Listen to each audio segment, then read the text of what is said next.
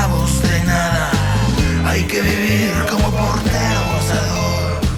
No somos dueños ni esclavos de nada. Hay que vivir como portero gozador. Soy el crack de Diego Armando Maradona. Soy la antítesis del rey.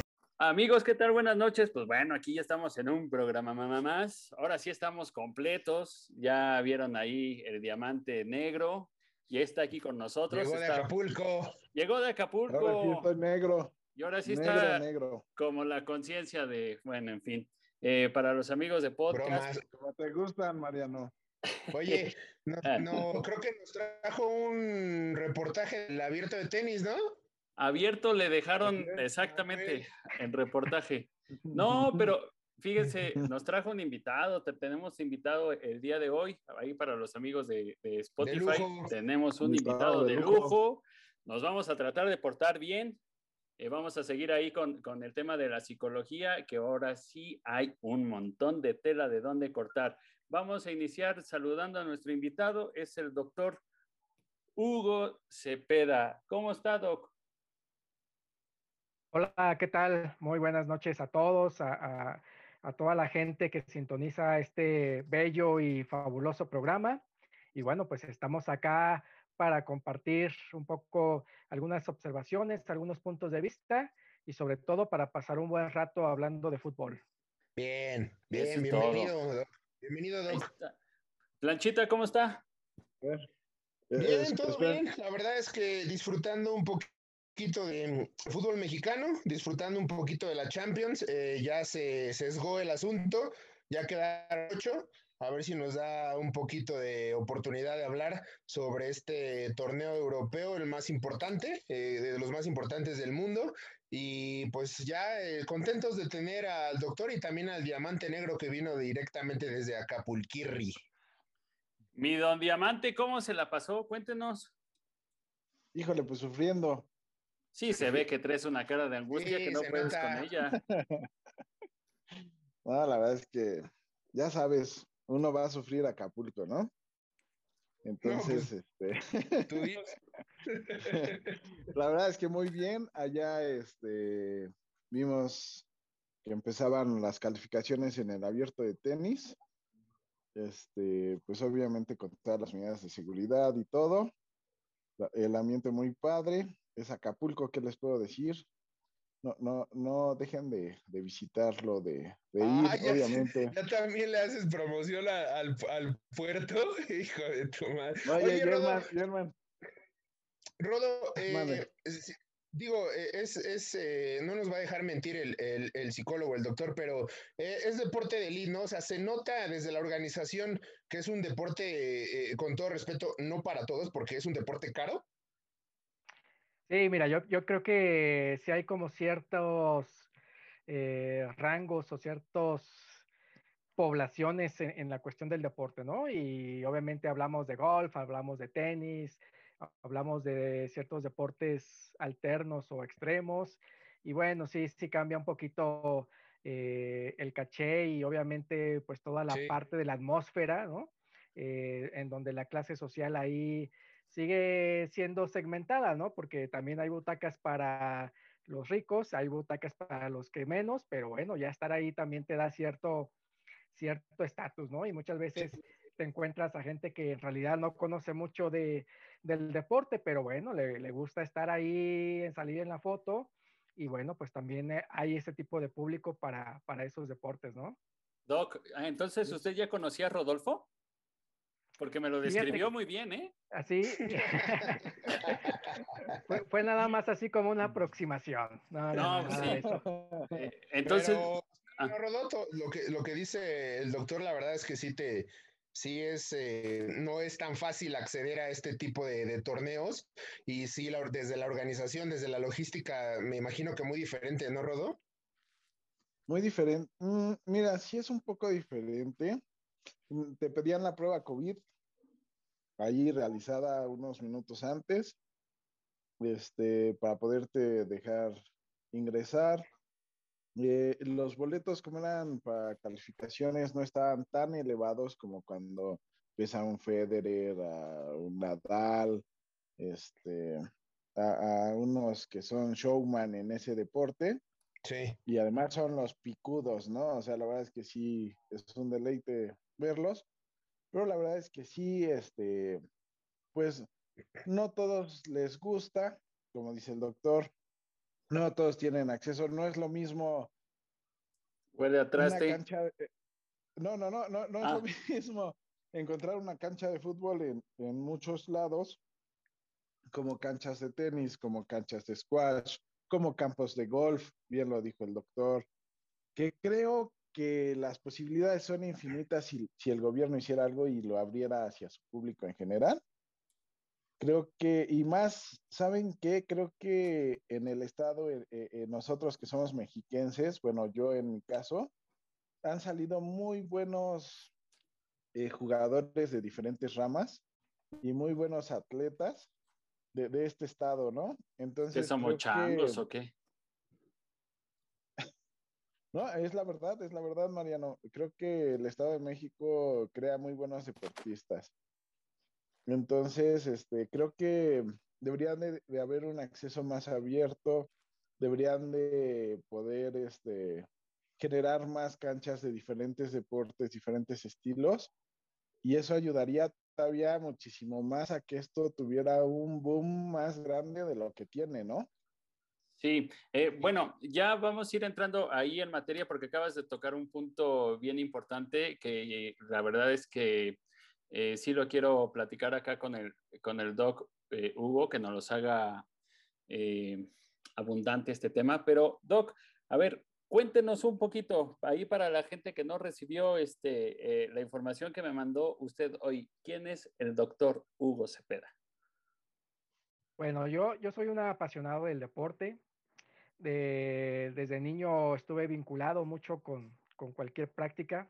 Era malo para todo, pero ahí estaba, ¿no? Eh, llegué a practicar eh, béisbol, fútbol, eh, deportes de combate, ciclismo, etcétera, ¿no? O sea, la verdad es que estuve, estuve en todo. llegó el momento en el que tenía que dejar de jugar para ser alguien en la vida, ¿no? Y bueno, ya decidí no estudiar matemáticas porque el álgebra no me, no era como muy, muy afín a mí. Y bueno, me fui por la parte de las ciencias sociales y estudié psicología. Eh, estando ya en esa profesión, pues obviamente se me fueron abriendo muchas áreas de, conocimiento. Y bueno, esta parte en la universidad seguí, seguí practicando la parte del fútbol. Eh, como te digo, era malo, pero muy aguerrido y por eso me, me metían a jugar. y eh, al final eh, estuve, tuve la oportunidad de vincularme o, de integrar estas, estas dos eh, áreas tan bonitas, ¿no? La parte psicológica y la parte del deporte. Entonces, ahí empecé a documentarme, a estudiar, que hasta la fecha pues lo sigo, lo sigo haciendo y pues nos especializamos en esa área llamada psicología del deporte, que pues en, en, términos generales el objetivo es trabajar tanto con atletas como con entrenadores, como con padres de familia, para eh, potenciar todo el, desarrollo y potenciar la parte del rendimiento, ¿no? Así como en términos, en términos generales. Y bueno, he tenido la oportunidad de trabajar en diferentes contextos, tanto en deportes de conjunto como, como lo es el, fútbol. Y bueno, pues actualmente eh, mi área de trabajo pues se enfoca directamente al alto rendimiento con atletas eh, panamericanos y atletas olímpicos. Doc, cuéntame. Ah. Ah, perdóname, libreta, perdóname, perdóname. Doc, eh, eh, hablas de que jugabas todos los deportes. ¿Cuándo, y, dices dos palabras bien interesantes, que cuando empiezas a vincularte y, el seguir estudiando, ¿no? Porque a mí me parece que puede ser arquitecto, puede ser director técnico, puede ser ingeniero, pero siempre hay que seguir profesionalizándose, siempre hay que seguir eh, actualizándose, ¿no? Porque siempre hay que estar eh, al día, siempre hay que estar a la moda y hay que estar a la vanguardia. Pero cuando hablas de esta vinculación, eh, me interesa saber cuando eras deportista, ¿cómo te diste cuenta o cuándo fue este boom de decir, me interesa trabajar con las emociones de a quien estoy enfrentando o de mis emociones que, que, palpo cuando estoy jugando, si es que así te pasó.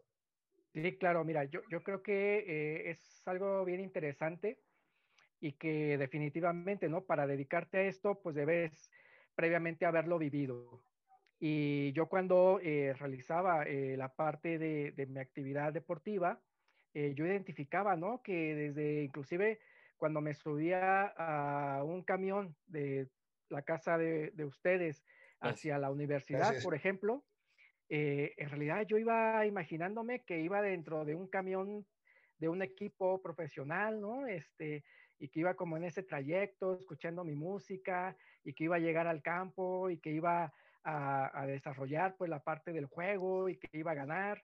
O sea, todas esas, esas eh, vivencias las empezaba como a, trasladar un poquito a, a, la parte ya de, del escenario real. Y entonces, eh, algo que me ha ayudado mucho en la parte de mi profesión es esa capacidad de observación y esa capacidad de aprender, no solamente como de los eh, modelos educativos, sino también aprender de la gente. Yo creo que eso es fundamental, eh, en el cual si tú eres eh, director técnico puedes aprender del utilero, puedes aprender del que está siempre en la banca, puedes aprender del que es el capitán del equipo y obviamente también de la gente que está alrededor, ¿no? Entonces, creo que esas, esas cosas son muy importantes como para poder aportar al trabajo deportivo.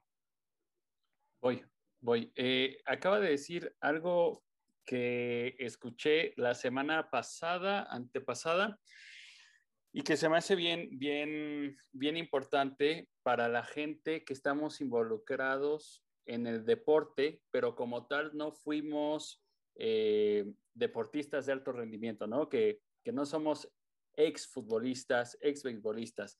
La semana antepasada tuvimos la oportunidad de estar en una mini entrevista con el director técnico Javier Torrente y él, él decía que él llevaba sus entrenamientos, él es profesor de educación física, no jugó fútbol y bueno, de ahí este, se fue profesionalizando para llegar con, con, Marcelo Bielsa y ser su auxiliar bastantes años. Pero él decía que sus entrenamientos eh, como profe de educación física los hacía como si fuera el director técnico de un equipo profesional. Y me llamó ahorita la atención que usted dijo que viajaba en el camioncito pensando e imaginando que, que fuera ¿no? Eh, un futbolista profesional. Yo soy de la idea, porque también lo he escuchado con, con otro profe eh, de apellido Trofini, Triofini, que es director técnico en Argentina y también es, es profesor de educación física y de ahí tuvo la especialización. Dice que para nosotros que queremos estar en el medio y no somos ex, es mucho más difícil estar ahí pero que tenemos otra visión mucho más analítica de todo esto que está sucediendo.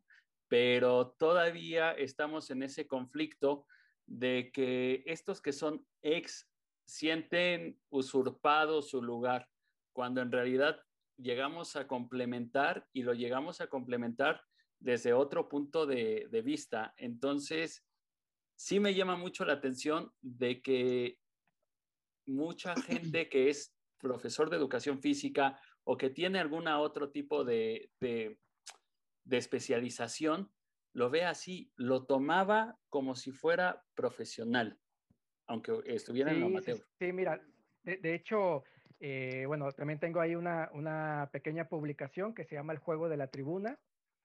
Eh, en esta publicación hago como esta reflexión, ¿no? Acerca del aficionado en México eh, al, al no, fútbol. Perdóname, haz comercial de una vez, haz comercial de una vez, ¿dónde lo podemos comprar? Sí. Ah, claro, claro, claro. Este, lo pueden comprar en electrónico, en Bubok, okay. México. Ahí este, el título se llama El juego de la tribuna, de Hugo Cepeda. Y bueno, es, es un análisis histórico eh, y psicosocial del, aficionado al fútbol en México. Y hay una parte del de, de libro que precisamente vincula la psicología del deporte y establece cómo tú como aficionado en realidad haces muchos procesos de preparación cuando vas al estadio a apoyar a tu equipo. Desde elegir el atuendo que te vas a llevar, ¿no? Si te llevas el jersey clásico, si te llevas el, el más nuevo, eh, en, en, qué lugar te vas a, a, colocar, ¿no? Este, que empiezas a también a visualizar que tu equipo va a realizar las jugadas, que va, e, etcétera.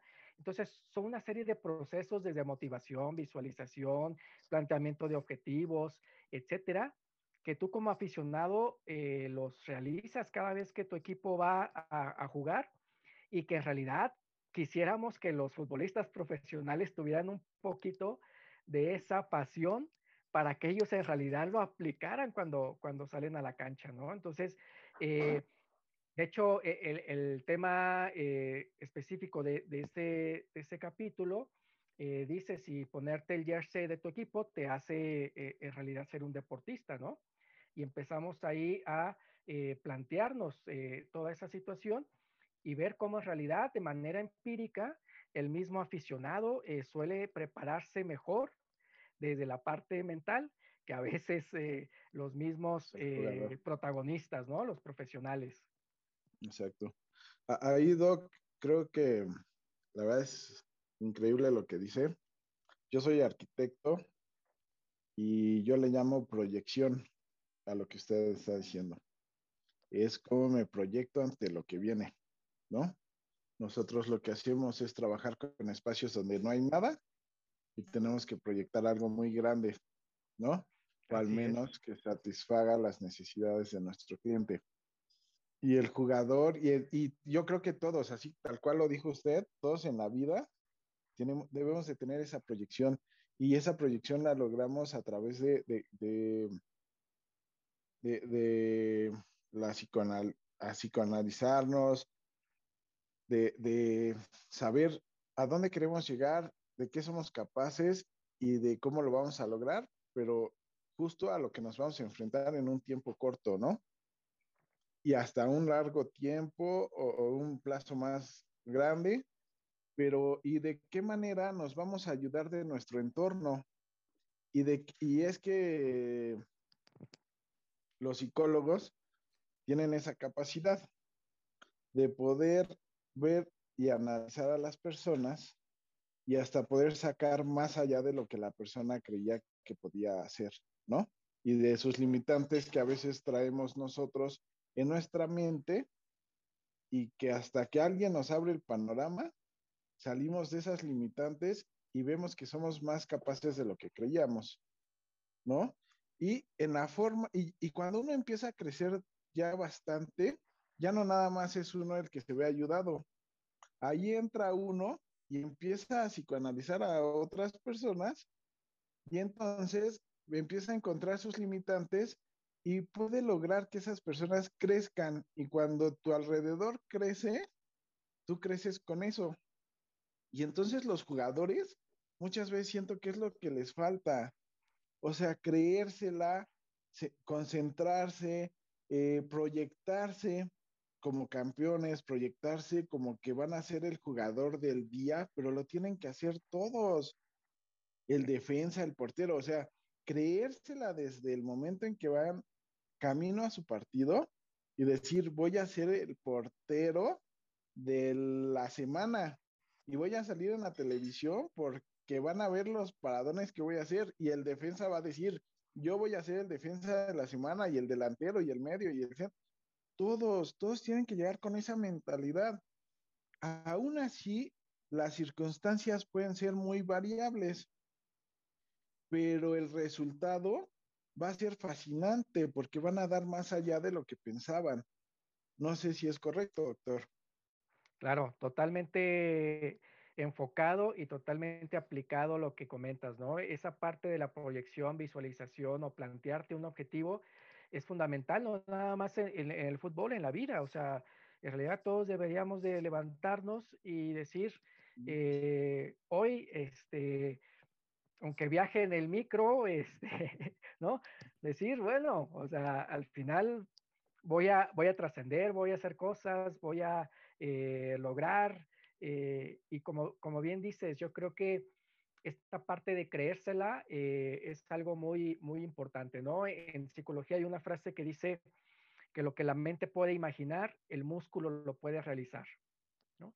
Y es algo que eh, nosotros trabajamos mucho con, con, la parte de los atletas. Y de esta manera, eh, en realidad, si somos conscientes del poder que tenemos eh, en cuanto a esa predisposición o lo que se conoce como un estado de prearranque, ¿no? En el cual eh, yo estoy eh, con esa ansiedad, pero esa ansiedad positiva, ¿no? De decir que ya llegue la hora porque quiero eh, poner a prueba mis capacidades y quiero superar al rival y quiero enfrentarme a, al estadio que estará en contra o lo que sea. Bueno, es, esa es una, digamos, es una rutina, un hábito que deberíamos de encontrar siempre en la parte de, de, del juego. Ahora, que doctor, yo, yo, yo no, nada más, así rapidísimo, encontré, primero en, encontramos rivales un poco, que vemos un poco grandes, y los tratamos de enfrentar y los sobrepasamos. Pero llegué al punto en entender que mi rival más grande era yo, justo con esos bloqueos que a veces lograba tener y no podía romper, hasta que me di cuenta que mi rival más grande era yo. Y una vez que empecé a ver eso, el crecimiento personal fue increíble. Entonces, y ya cada vez voy más, y, y, y, ya, y, ya, no compito con, con, otros, compito conmigo mismo. Y entonces de repente haces que la gente te voltee a ver y te crean el rival más fuerte. Cuando tú ya no estás peleando con nadie más, más que contigo mismo para ser cada vez mejor. Sí. Y bueno, esto, a ver, ¿por qué nosotros sí lo observamos y los futbolistas lo dejan de, de ver? Porque eh, vamos ya metiéndonos al, al tema de, de, la semana. Eh, bueno, ahí los cuates de, del DOC. ¿Usted es Chiva o es del Atlas? No, Chiva. Híjole. Eh. Bueno, ¿qué le hacemos, verdad? Pues bueno, ahí su chiverío perdió la semana pasada, ¿verdad? Contra el AME de. Sí, sí. Pues contra el AME de.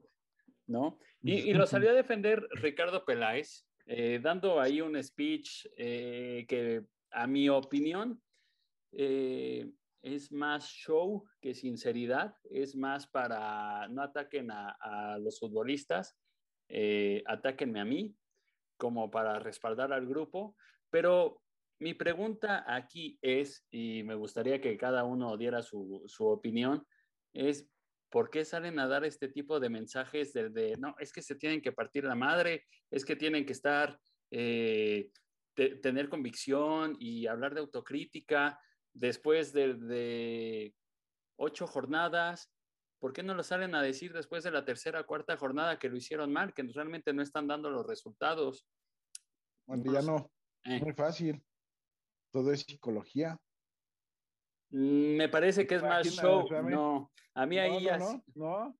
Creo, eh, creo, que Peláez es muy listo y no me dejará mentir el doc. Y viéndolo desde la forma psicológica, el cuate es muy listo. Y tú lo podrás ver como un show, lo podrás sí. ver como... Sí, sí, sí. Pero créeme que a veces logra más con esa actitud que si les reprochara, que si aceptara y que, o que rebajara a sus jugadores diciéndoles todo lo mal que lo hicieron y todo lo mal que lo han hecho. ¿Entiendes? Justo ahí es en donde él está tratando de poner un curita y una proyección a futuro donde él va a entrar y les va a reclamar de manera más cruel y criminal el que no saquen después de esto algún resultado. Pero si él los, si él los corta de tajo y los hace menos y todo, van a caer en la mediocridad de que pues ya vimos que sí somos bien malos y nos creemos todavía más y después para sacarlos de ahí es más difícil. Si ellos son jugadores de alto rendimiento, traen un desgaste físico muy grande y mental también. Yo, yo lo he notado.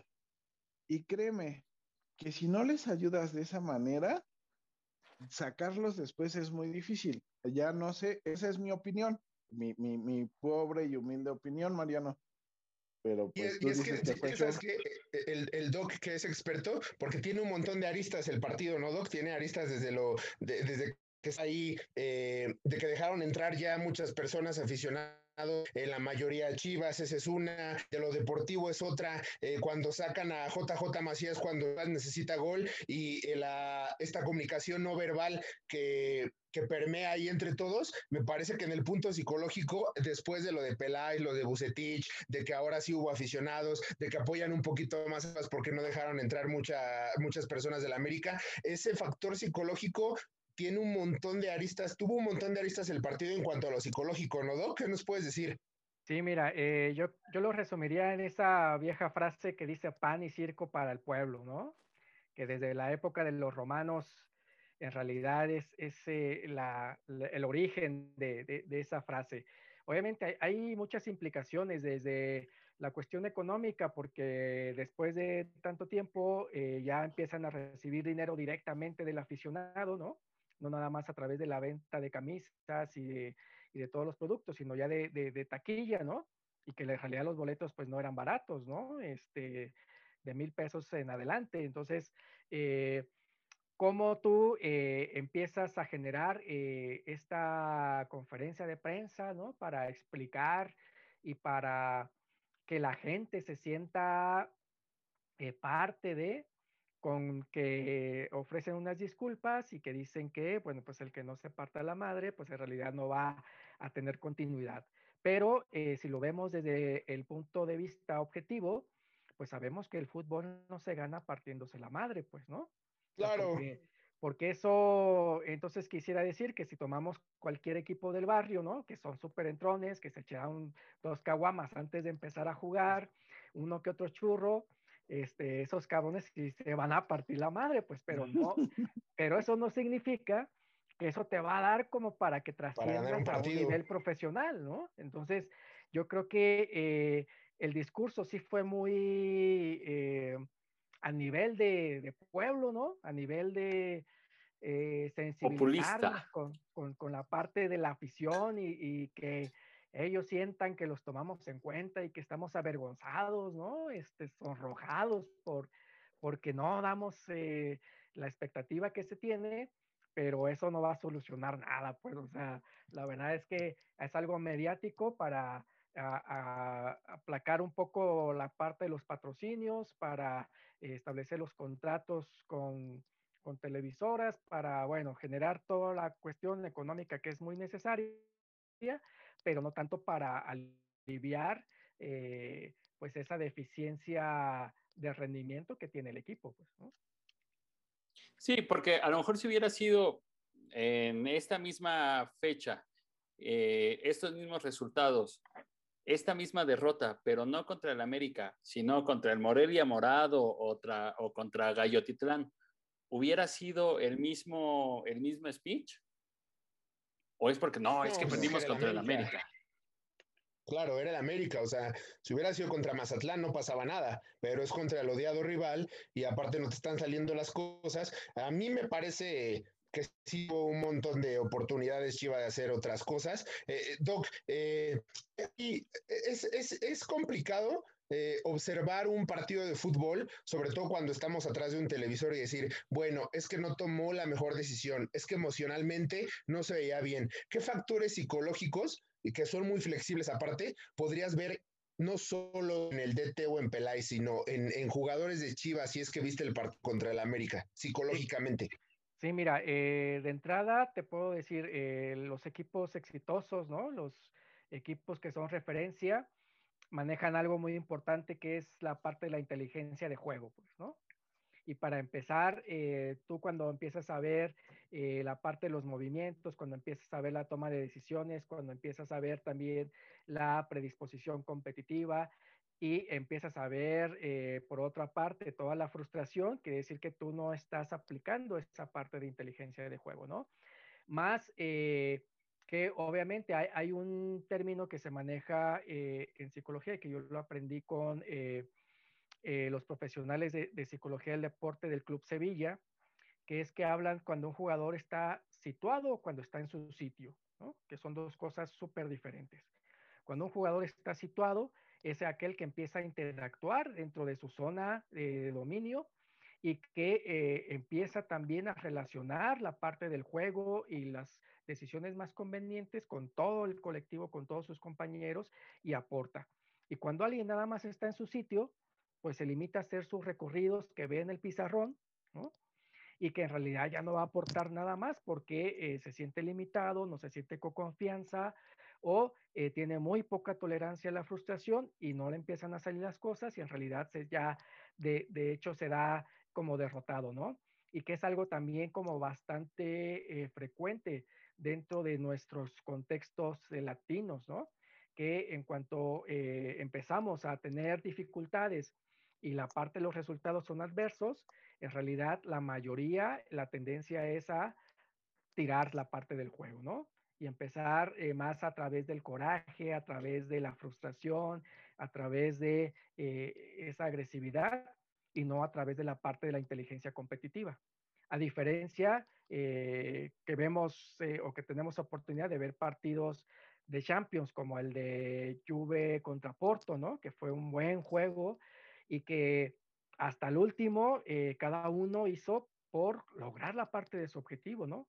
Independientemente de que sabías que ya era muy, muy complicado, bueno, seguía eh, esa inercia y esa hambre competitiva, ¿no? Acá la verdad es que nos cuesta mucho poder establecer y en realidad podemos ver eh, pocos casos en los cuales recordemos como esos partidos de volteretas, ¿no? De que estábamos totalmente abajo y luego nos, eh, sobrepusimos a eso y en realidad son pocos, ¿no? La mayoría eh, son muy estables la parte de los juegos, ¿no? Igualdad de condiciones o superioridad y se acabó, o sea, no hay más. E, esto que usted dice de las volteretas, es cierto, yo no sé, por lo menos en el fútbol mexicano, si la última década ya no vemos ese tipo de partidos o si no es que me estoy yendo muy cortito porque ahora que dijo usted de, las volteretas, pues esos clásicos también cuando todavía estaba Reynoso y esos eran los últimos, ¿no? Volteretas, eh, esos Atlas Toluca de los niños héroes y, esas épocas, la, realidad es que había muchos partidos donde todos querían ganar y por eso se, había muchos resultados este, abultados, ¿no? La realidad es que a veces, así como veíamos un 0-0 de un, ahí con sus cuates, los tecos contra, no sé, contra Celaya en viernes en la noche, nos soplábamos partidos de sábado, domingo de siete goles, ¿no? Con, un Santos de, de Adomaitis o con un Santos de Borghetti y el Pony. El Pony. No, esos eran unos partidos que uno decía, va, se la creo. Y hoy estamos viendo que también fue un tema que tocamos la semana pasada. Estamos viendo partidos muy cerrados, que no sabemos si también es por esto de, que no, no hay gente en los estadios y que también eh, analizábamos las ligas este, en el programa pasado, que hay equipos que cuando había gente estaban de mitad para tabla, de mitad de la tabla para abajo, y hoy están de mitad de la tabla para arriba. ¿no? Es, eh, es digno de observar esto que usted acaba de decir también y esto que le, que le comento. ¿Qué opina? Sí, yo, yo creo que ha, cambiado mucho el hambre de triunfo. Eh, sabemos que obviamente los tiempos cambian, las generaciones mismas cambian, ¿no? Este, ahora mismo los jugadores profesionales eh, y, los equipos, el promedio de edad ronda entre los 24 años y obviamente también esa parte generacional eh, ha implicado otras cosas, ¿no? O sea, ya, ya no son aquellos que pues tú los veías jugando con esos shorts cortitos, ¿no? Y que tenían cara de señor, ¿no? Y que daban patadas y que si se las daban se las regresaban, o sea, eran otros, otras generaciones, otro, tipo también de buscar eh, esta parte de los objetivos y de buscar eh, esa cuestión de logro ahora los logros están eh, envueltos ¿no? en, muchas otras cosas, entre ellos eh, la parte de las redes sociales, la parte del ser el que hace más comerciales, la parte de ser el que tiene más seguidores, la parte de ser el que no se lesiona, sino que siempre está ahí, etcétera. Y bueno, son, son cambios generacionales, pero que así como puede tener cierta justificación, pues lo decimos o, lo acabamos de mencionar, pues en Europa también tiene los mismos años, ¿no? Pero eh, allá eh, la parte cultural, pues también llega a impregnar otras cosas, ¿no? Eh, yo siempre he dicho que, que los latinos pues estamos como muy en la parte cómoda porque realmente pues jamás estuvimos expuestos como a una guerra mundial, ¿no? Lo que en Europa sí y que sufrieron desde la destrucción de sus ciudades, ¿no? De sus familias, de muchas cosas que los han hecho tener eh, pues esa cultura mucho más competitiva, que más eh, luchan por conseguir lo que quieren y pues obviamente que independientemente de que se traten de, estos cambios generacionales, pues hay cosas que se mantienen y que hace eh, marcar la diferencia en, eh, respecto a, los logros, pues, ¿no? Que, los podemos identificar a través de los, campeonatos y de la trascendencia que hacen ciertos equipos y ciertos directores técnicos y obviamente pues todo este contexto del fútbol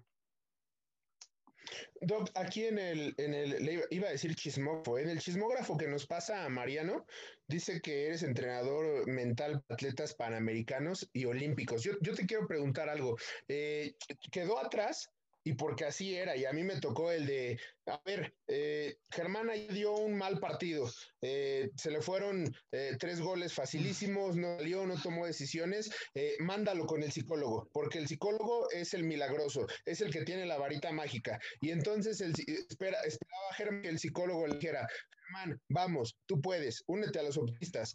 Eso se quedó hace 10, 15 años. ¿Qué es lo que haces tú para convencer ahora al atleta de decir que tiene que ser bajo objetivos, que tiene que la psicología, por supuesto, que es algo científico, que es una ciencia. ¿Cómo insertas eh, eh, eso que durante años se quedó en el de vamos, tú puedes y lo logras? Y te voy a poner un video y con eso vas a ganar. Sí, claro, yo creo que eso, eh, pues no sé, yo, yo me atrevería a decir que desde hace 20 años ya quedó totalmente obsoleto, ¿no? Y en realidad ahora eh, lo principal es eh, que cada deportista entienda que así como entrena para ser más rápido, para ser más fuerte, para ser más resistente, y que tiene una serie de rutinas eh, como levantamiento de peso, eh, hacer kilómetros, etcétera, eso le va a dar obviamente esa preparación. De, la misma manera o siguiendo el mismo principio lógico, tú debes de entrenar la parte mental, ¿no? Entonces la parte mental se entrena a través de diferentes actividades e inclusive pues ya ahora integramos eh, mucha tecnología en, en, esta, en esta parte. No nada más es darle el rollo, sentarlo en una silla y platicarle o escucharlo, ¿no? O sea, en realidad ya ahora utilizamos eh, fotoestimulación para activar ciertas neuronas en el cerebro eh, utilizamos muchos sistemas de bioretroalimentación para que el atleta se conozca cuando está en ese estado de ansiedad que le priva de tener un gesto motriz adecuado y que lo va a poder ir modificando a través de ciertas rutinas. Eh, inclusive hacemos lo que son mapeos eh, cerebrales, ¿no? Para ver cómo cuando él está en cierta actividad, eh, la zona motriz que nosotros necesitamos que fluya de manera eh, natural, pues se encuentra en esos estados. Entonces, eh, así tal cual, o sea, como el entrenador tiene su macrociclo, ¿no? Con sus etapas, sus micros y sus mesos y todo, ah, pues ahí mismo nosotros vamos encajando diferentes actividades de aprendizaje, de práctica, de eh, rutinas para que vayan acompañando todo ese proceso. Y al final, o sea, yo no puedo llegar con ningún atleta el día de la competencia y echarle un rollo, ¿no? Y esperar que con eso logre el objetivo. O sea, yo cuando el atleta llega a su competencia, ya ha entrenado durante un año o durante seis meses previos o durante dos, que fue la parte de la pretemporada y todo esto, y cuando ya inicia a competir, en realidad ella empieza a desarrollar pues todo lo que ha aprendido.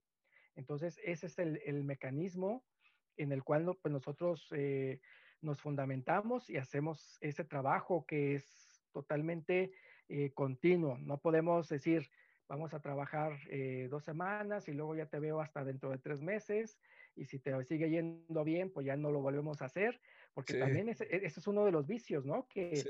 en realidad el atleta cree que cuando ya logró eh, una serie de éxitos, ya no necesita revisar nada, ¿no?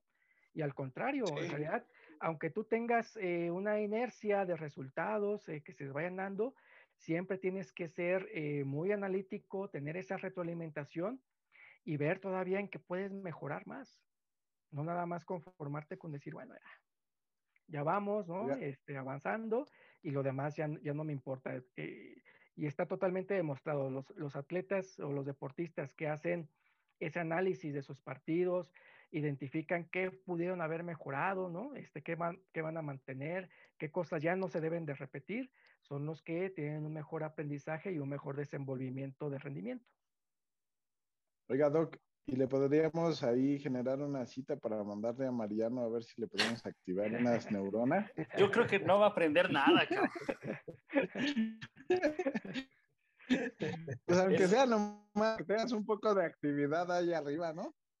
Sí, va- vamos a hacer que le suba el agua al tinaco. Lo Oye. veo muy complicado. Oye, Doc, acá, acá en educación física, cuando los alumnos van a prácticas de observación en los pr- primeros semestres, al final realizan ellos un diario de observación. Les digo yo que, es oro puro, ¿no? Porque desde que te recibe eh, el director o el intendente en la mañana hasta que llevas a cargo eh, o llevas a cabo tus clases de educación física, al final empezar a arrastrar el, el, el, el papel y el lápiz eh, te habla de todo lo que viviste. ¿Qué tan importante es, si no se llama un diario de observación, que tú nos estás comentando eh, hace rato, eh, qué tan importante es que el atleta al final de la competencia o después del entrenamiento eh, haga este recuento para que le sirva en competencias o partidos eh, eh, o lo que sea des- después de que lo haga? Sí, e- es eh, una herramienta muy accesible ¿no? para todo mundo y bastante útil. El llevar ciertos registros te va a permitir eh, identificar esos avances y sobre todo también identificar cuáles son tus áreas de oportunidad y tu- tus áreas fuertes, porque eh, eso es lo que completa a un deportista, ¿no? Que sea muy eh, exacto en su, en su realidad y que identifique que hay cosas que lo van a, a fortalecer y que va a poder utilizar a su favor y que hay cosas que deberá de mejorar. Y esta parte de llevar un autorregistro, eh, si va acompañado de la retroalimentación de su entrenador, obviamente pues tiende a ser eh, un proceso mucho más Uh, enriquecido. será ideal, ¿no, Doc? Será Sí, ideal. sí, sí, o sea, que, que en realidad el profe se, se haga como también su agendita y decir, pues hoy le voy a dedicar 10 minutos a este chavo, ¿no? Que a lo mejor no es mi estrella, pero en un futuro necesito que cuando las papas se estén quemando, pues entre a ver, a aportar, ¿no? Entonces, eh, eso sería como un proceso ideal de que se acompañara esa parte de retroalimentación con una parte de diálogo. Y sabemos que los mejores entrenadores eh, que han sido exitosos en fútbol, en voleibol y todos los deportes de conjunto, dicen que lo más justo es tratar a cada eh, jugador de manera diferente.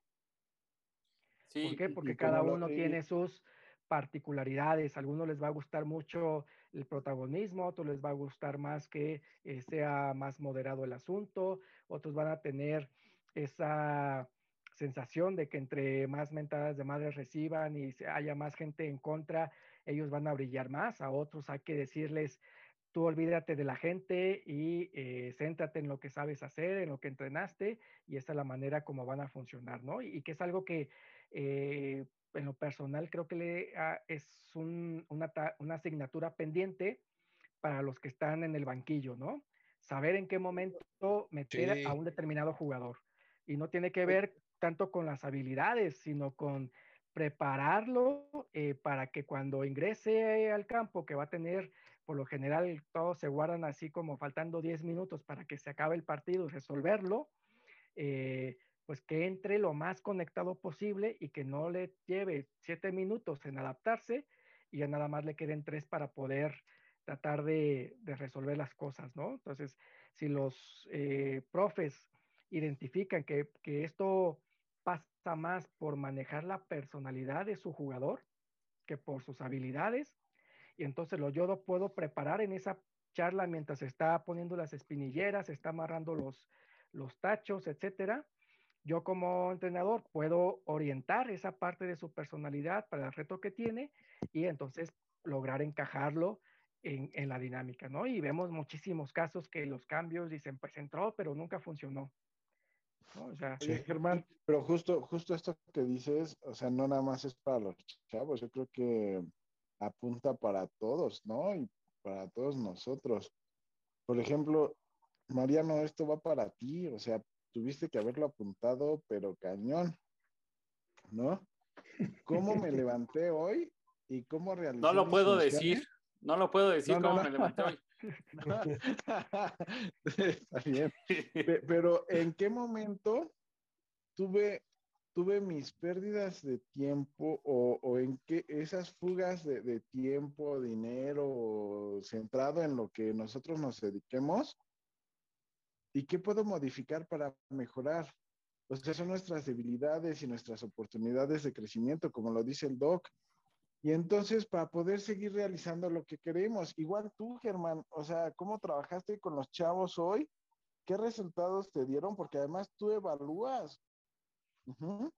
O sea, tú, tú sí, claro. te vas a hacer evaluaciones y todo, y vas a ver ahí por qué es cuantificable tu trabajo, ¿no? Y como dice el doc, cada persona es, es un mundo, ¿no? Y los tienes que trabajar diferente. Y ah, bueno, ¿cómo trabajé con tal, tal, tal de esta manera y qué resultados me dio? Y, y, y, que para Menganito y Sutanito no dieron los resultados. Así yo con la gente de obra, ¿no? Tengo que estar viendo las estrategias y saber cómo dirigirme a cada uno de ellos. Y los doctores y los, o sea, si todos lleváramos estas anotaciones, sería un, un, crecimiento increíble y además unos resultados para, pues, no es, para llegar a donde queremos, ¿no? Sí, yo no claro. sé si aquí en este, tocando este tema en específico en el fútbol, eh, no sé si sea un tema generacional, eh, cuestión de estilos, algo así, pero esto de, de que se acaba el partido, ganes pierdas o empates, que ya no haya como tal una reunión entre el cuerpo técnico y el equipo, a mí se me hace una, bueno, una, una gran pérdida. Ejemplo, pero... Una gran pérdida. Este, por ahí escucho a alguien. Eh, se me hace una gran pérdida. ¿Por qué?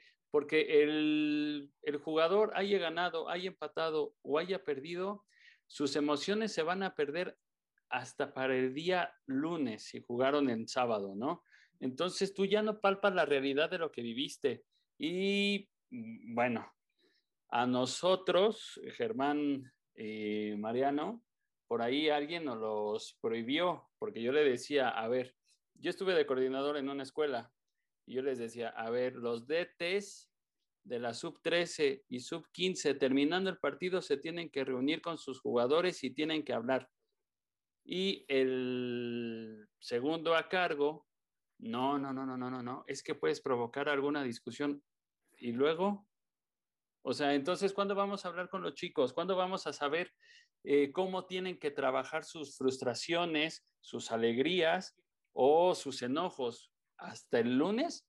A los 20 minutos que salgan de la escuela ya se les olvidó todo lo que están viviendo. Y esto con estos chicos, a nivel profesional, termina el partido, ganen, pierdan o empaten, eh, se van al, al, restaurante exclusivo, comen, ya están subiendo igual las historias y ya perdimos toda sensibilidad, ya no hay un seguimiento. Entonces, sí es bien complicado. Yo creo que esa parte ya se perdió y por eso son estos conflictos. Ya sacando un poco este tema del de si lo que dijo Peláez fue show o no fue show, hay algo que sí le creo y que volvemos al punto también de la diferencia de generaciones. Es el tipo de futbolistas en la generación de Peláez jugaban para ganar, para levantar trofeos. Y eso es lo que hoy quieren, que sus equipos, que sus entrenados levanten trofeos. Y lo que usted decía, Doc, la realidad es que a ellos les importa más eh, las redes sociales, el traer la Lambo ahí en, en Andares, eh, ese tipo de cosas. Entonces sí estamos perdidos y yo sí creo, eh, eh, Hernán Cristante en alguna conferencia, en una plática dijo, tenemos que volver a enamorar a los chicos por el deporte como tal. Cierto, totalmente. Se ha perdido eso desde las bases, o sea, en realidad ya todos los eh, niños que, o la mayoría de los niños que ingresan a una escuelita de fútbol, sea de un club profesional o sea una escuelita llanera, van con esa idea, ¿no? De tener el auto, de tener eh, los seguidores, de tener la fama y se deja pues esa parte de, de lo que es el, la esencia pues, de, del deporte y el desarrollo. A mí eran las tres primeras cosas que me decían, Doc, porque siempre desde los 6, 7 años en escuelita de fútbol, eh, ya de más grande, te, eran como tres objetivos claros, ¿no? El, el tener mucho dinero, el, tener fama y el de tener muchas mujeres, como bien lo comentas, ¿no? Y cuando los objetivos ahora deberíamos de empezar desde la base a, crear valores en los niños y si te alcanza para que seas profesional, pues qué mejor, ¿no, Doc? Como lo comentas. Claro, sí, sí, sí. Yo creo que esa, esa parte sí vale la pena no eh, olvidarla ni dejarla eh, de vista y bueno, pugnar porque eso permanezca. Al final de cuentas, eh, sabemos que la posibilidad de llegar a, a un primer equipo es mínima, pues en cuanto a, a, a la población que inicia en la práctica del fútbol, pero bueno, que se lleven al menos eh, que tuvieron un desarrollo humano favorable y que lo que aprendieron en cancha lo van a poder trasladar a la parte de su vida profesional, ¿no? Sí. Doc, ya, ya nos estamos acercando ahí a la parte final de, Oye, del programa. De verdad, yo, yo no te ah. creo que nos estemos acercando a la parte final. O sea, son 9.53 y la plática está. O sea, el Doc tiene que venir otro día o más, por favor. Sí, por no, favor. de verdad. Sí, o sea, sí, sí, si no le caímos gordos, hay que agendarlo. Ah, se también. Se nos ha pasado rapidísimo y, y, y, es que hablando de psicología, Doc, no nos vas a dejar mentir. O sea, es un mundo y la verdad ha sido, o sea, es un honor tenerte y se ha pasado rapidísimo el tiempo, la verdad.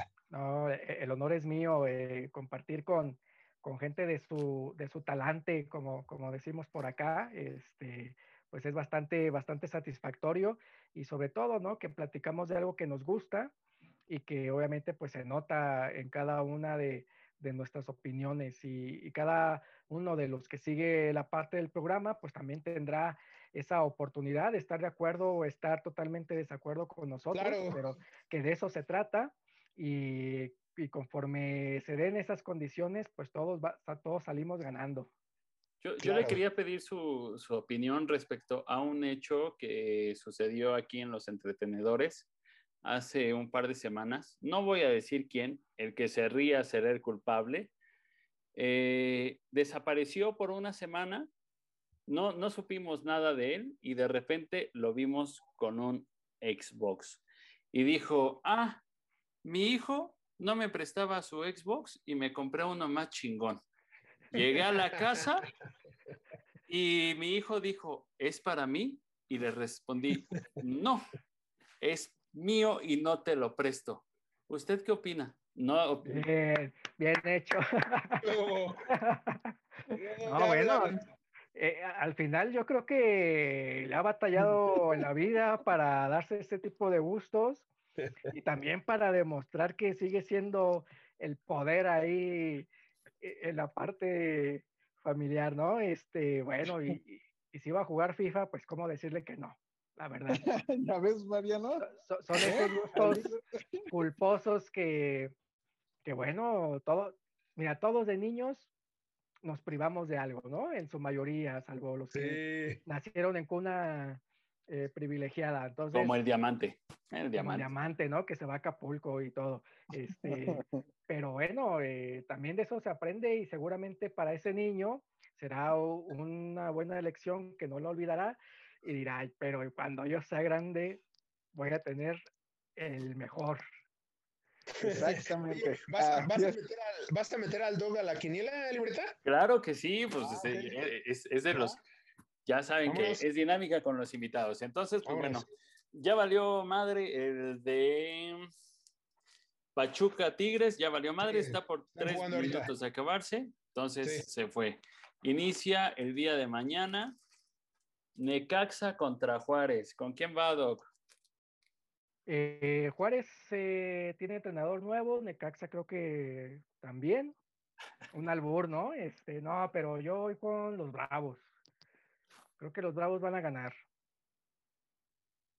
Está bueno. Eh, Rodo.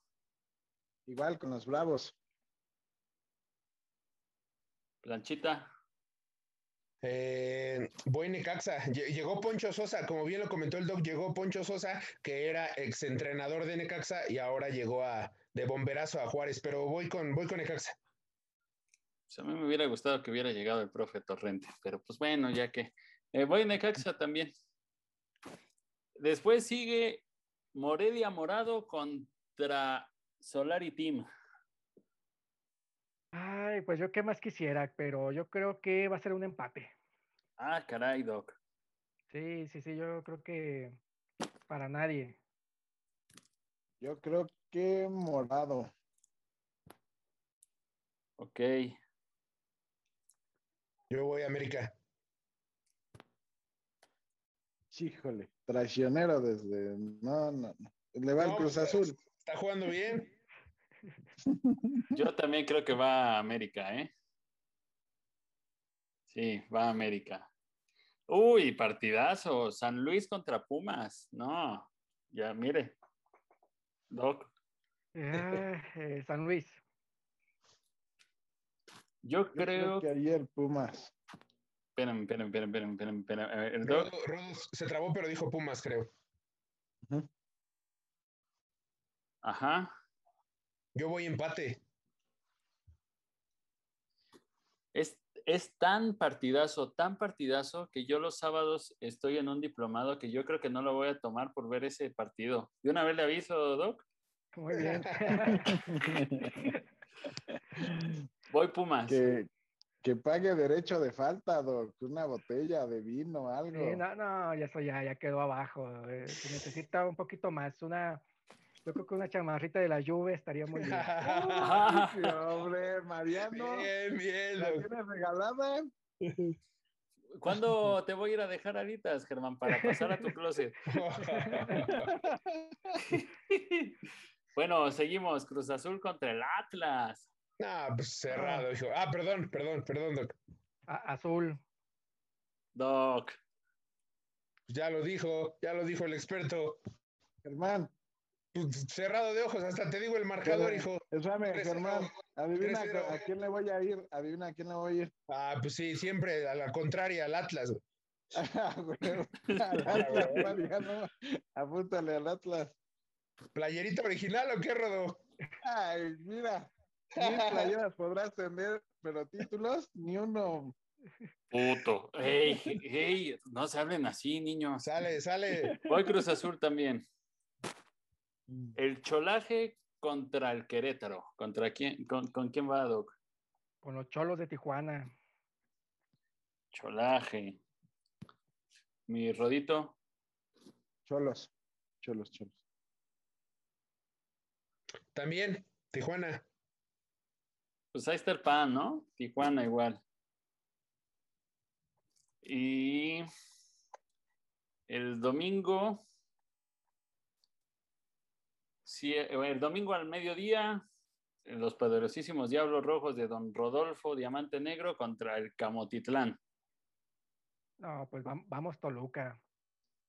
No quiera quedar bien, Doc. Sé sincero. No, no, pero digo, también, ta- también tengo amigos en Puebla, pero vamos con Toluca. Excelente, Doc. Usted sí sabe. Toluca igual. También voy Diablos. vientos, Germán, vientos. Papá, Este domingo llega a 10 goles mi Canelo. oílo. Puta, este cuate. ¿Qué? Ojalá no lo Ya fue- metan ya fue todo, no tronco. ¿No fue León? Espérame, aguanta. Ah, y, perdón. cier- y cierra la jornada Santos contra la poderosísima Fiera. Ok. Empate, Ah, ¿qué pasó? empate, empate. Yo creo que León. Yo también voy empate. Voy con la Fiera. Sí, pues sí. Oh, No, que está más borrado que, bueno, en fin.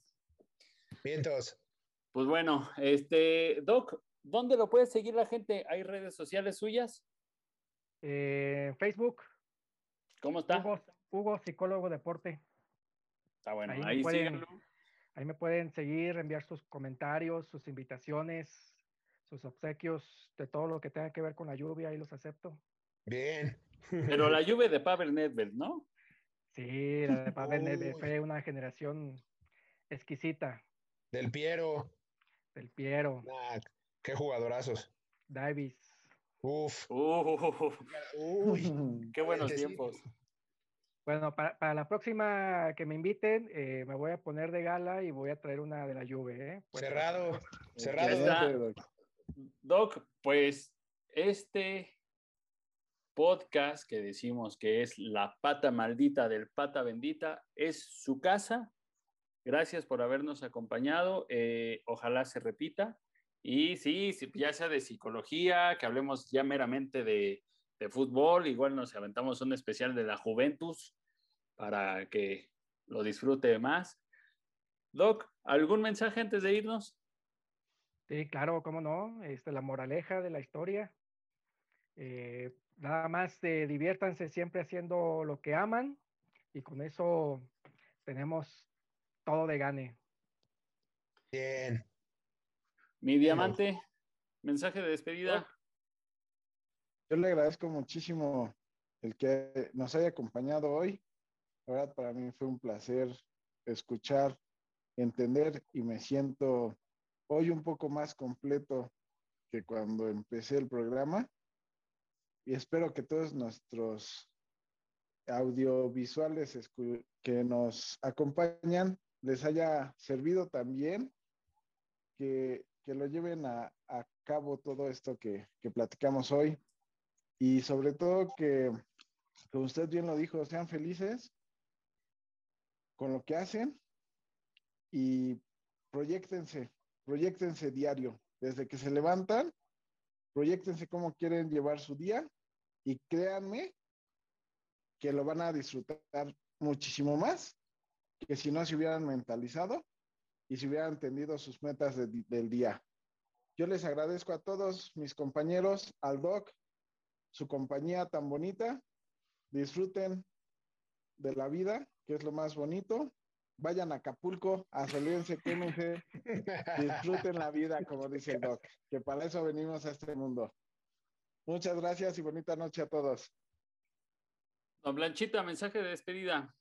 Eh, coman frutas y verduras y fue un honor tener al, al doc. Bueno, pues no me queda más que despedir este programa. Recuerden que el programa va a estar disponible en Spotify. Ya tenemos canal de YouTube, así que ahí Ole. suscríbanse, síganos regalando ahí sus, sus likes. Que se Y- prepare tu DN porque le bajamos el rating. Ah, vamos, pero vamos, pero sí. Que, que se cuiden todos, que se cuiden ahí todos, este, todos los youtubers, todos esos, ahí vamos, vamos por ellos. Y bueno, voy a dar un último mensaje antes de, irnos eh, sobre la visita que realizó el Diamante Negro a Acapulco. Dicen que es la versión inversa de Michael Jackson. Ya ven que Michael Jackson era blanco y tenía sus huevitos así este, negros. Él está al revés. Listo, síganos.